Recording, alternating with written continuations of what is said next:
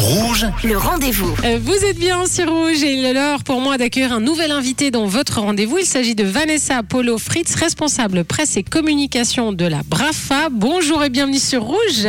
Bonjour, merci. Bonjour, euh, bienvenue. Alors la BRAFA, hein, l'une des plus anciennes aussi, euh, l'une des plus prestigieuses foires d'art au monde. On va s'intéresser donc à la 68e édition. Alors déjà pour commencer, qu'est-ce qui distingue la BRAFA? Qu'est-ce qui, qu'est-ce qui fait sa renommée? Ce qui fait sa renommée, euh, c'est d'une part le côté recherche de l'excellence, c'est-à-dire la qualité notamment des galeries qui sont sélectionnées chaque année, choisies et qui reviennent aussi.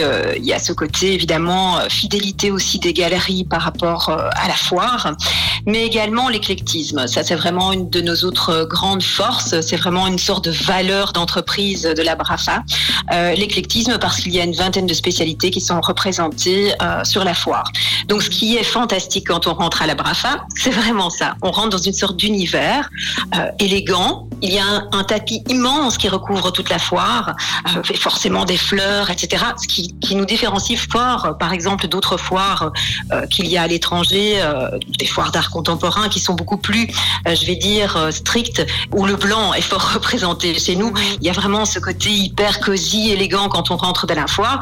Et d'un stand à l'autre, ce qui est très intéressant, c'est qu'on peut découvrir à chaque fois un autre style, une autre époque. Et, et donc il y a 130 exposants internationaux donc qui participent à cette 68e édition. Il y en a 10 Suisses, Oui. euh, desquels 7 euh, de, de Genève. C'est quoi la place des galeries suisses au, au sein de tous ces exposants? C'est déjà une bonne, euh, une bonne parité pour la Suisse, je dirais, euh, Mhm. effectivement. Euh, bon, les, les Belges sont très collectionneurs. Effectivement, les galeries suisses apportent toujours des choses incroyables. Il y a une vingtaine de catégories d'art. Il y a l'art africain, l'orfèvrerie, euh, la porcelaine, les bandes Oui. dessinées. Enfin, il y, a, il y a vraiment beaucoup de choses. Et nous, alors apparemment, on se, on se démarque plutôt avec euh, les, les, les peintures anciennes modernes, plutôt. C'est c'est ça? Je dirais plutôt l'art moderne, en fait. La majorité des galeries suisses viennent avec vraiment de l'art moderne, d'après-guerre aussi, euh, aussi de l'art contemporain. De plus en plus de galeries, évidemment, mélangent en fait ces deux styles. Euh, euh, c'est de plus en plus euh, logique, je vais dire, de manière globale. Mais c'est vrai que la Suisse amène cette touche-là. Une question comme ça, parce que euh, il faut connaître l'art, on est d'accord, c'est c'est quand même quelque chose de, de, pointu. Est-ce que c'est donné à tout le monde? Est-ce que ça peut intéresser là nos auditeurs de, de Rouge de se dire, bah, allez, je vais, je vais aller voir, je vais aller à, à la Brafa, ou bien il faut être quand même connaisseur pour apprécier? Je vais parler par expérience personnelle. Je ne suis pas collectionneuse. J'adorerais. Mais malheureusement, je ne suis pas collectionneuse.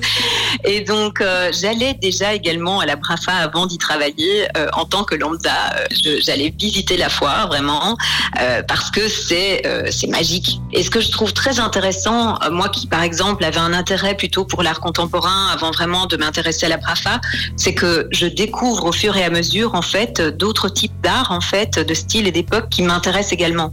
Et quand quelque chose est beau, quel que soit en fait, je pense euh, le, le style, l'année, l'époque, le- le- le- l'artiste, ça reste quelque chose d'incroyable à regarder. Et l'art, pour moi, ça reste apaisant. Donc pas besoin d'être connaisseur. Il y a, il y a bien sûr les connaisseurs, les, les gens qui vont pouvoir vous parler Bien de ça entendu. avec un grand intérêt. Mais il y a aussi juste le fait de de- d'accepter de, se faire toucher comme ça à l'intérieur, hein, de Oui. vibrer devant une œuvre.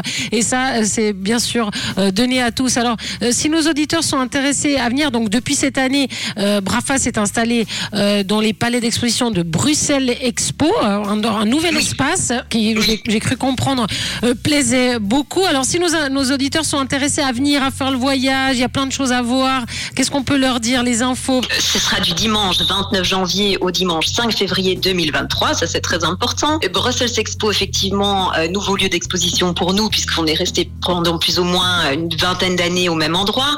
Euh, si effectivement euh, vos auditeurs euh, viennent de Suisse, eh bien, euh, en arrivant à l'aéroport euh, à Bruxelles, c'est assez facile d'accès en fait, euh, qu'on aille en taxi, en voiture euh, ou en métro, euh, tout est possible. Une fois qu'on rentre vraiment dans ce Brussels Expo, on a vraiment euh, toute l'ambiance de la Brafa en fait qui émerge. Donc à voir vraiment. Alors, toutes les infos sur le site brafa.art. Merci beaucoup, Vanessa Polo Fritz, d'avoir été notre invitée sur Rouge. Merci beaucoup.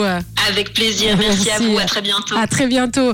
Et moi, je vous rappelle que si vous avez manqué une information, eh bien cette interview est à retrouver en podcast sur notre site rouge.ch. Le